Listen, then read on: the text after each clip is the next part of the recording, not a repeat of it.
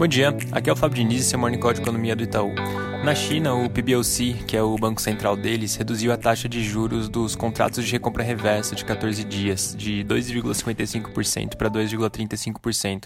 Eles também anunciaram a injeção de 70 bilhões de yuans, que é o que equivale a 9,88 bilhões de dólares, com o objetivo de manter a liquidez estável.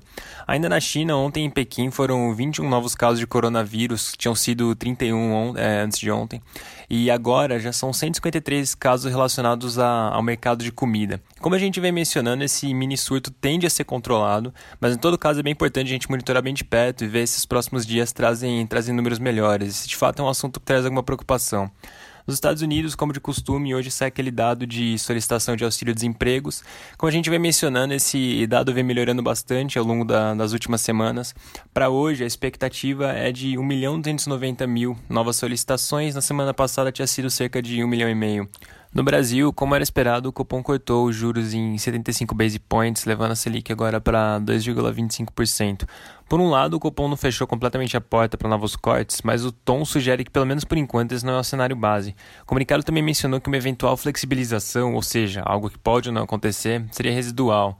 É, eles também sinalizaram que, embora eles estejam abertos para revisar essa atualização, dependendo das perspectivas de inflação, eles também condicionaram as ações futuras à evolução da pandemia e à redução da incerteza fiscal. Então, quando a gente considera tudo isso, embora ainda exista a possibilidade de uma flexibilização maior, na nossa visão, o Copom deve manter a Selic no patamar atual de 2,25% até o final desse ano.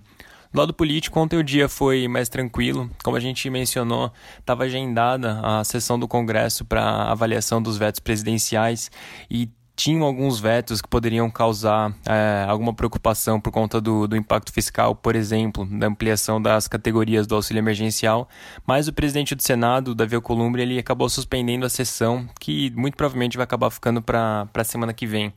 Além disso, como a gente mencionou, uh, ontem teve mais uma, uma reunião relacionada ao inquérito das fake news e oito dos onze ministros do Supremo já votaram a favor da continuidade das investigações.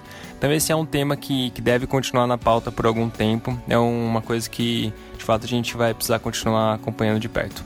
É isso por hoje, um bom dia a todos.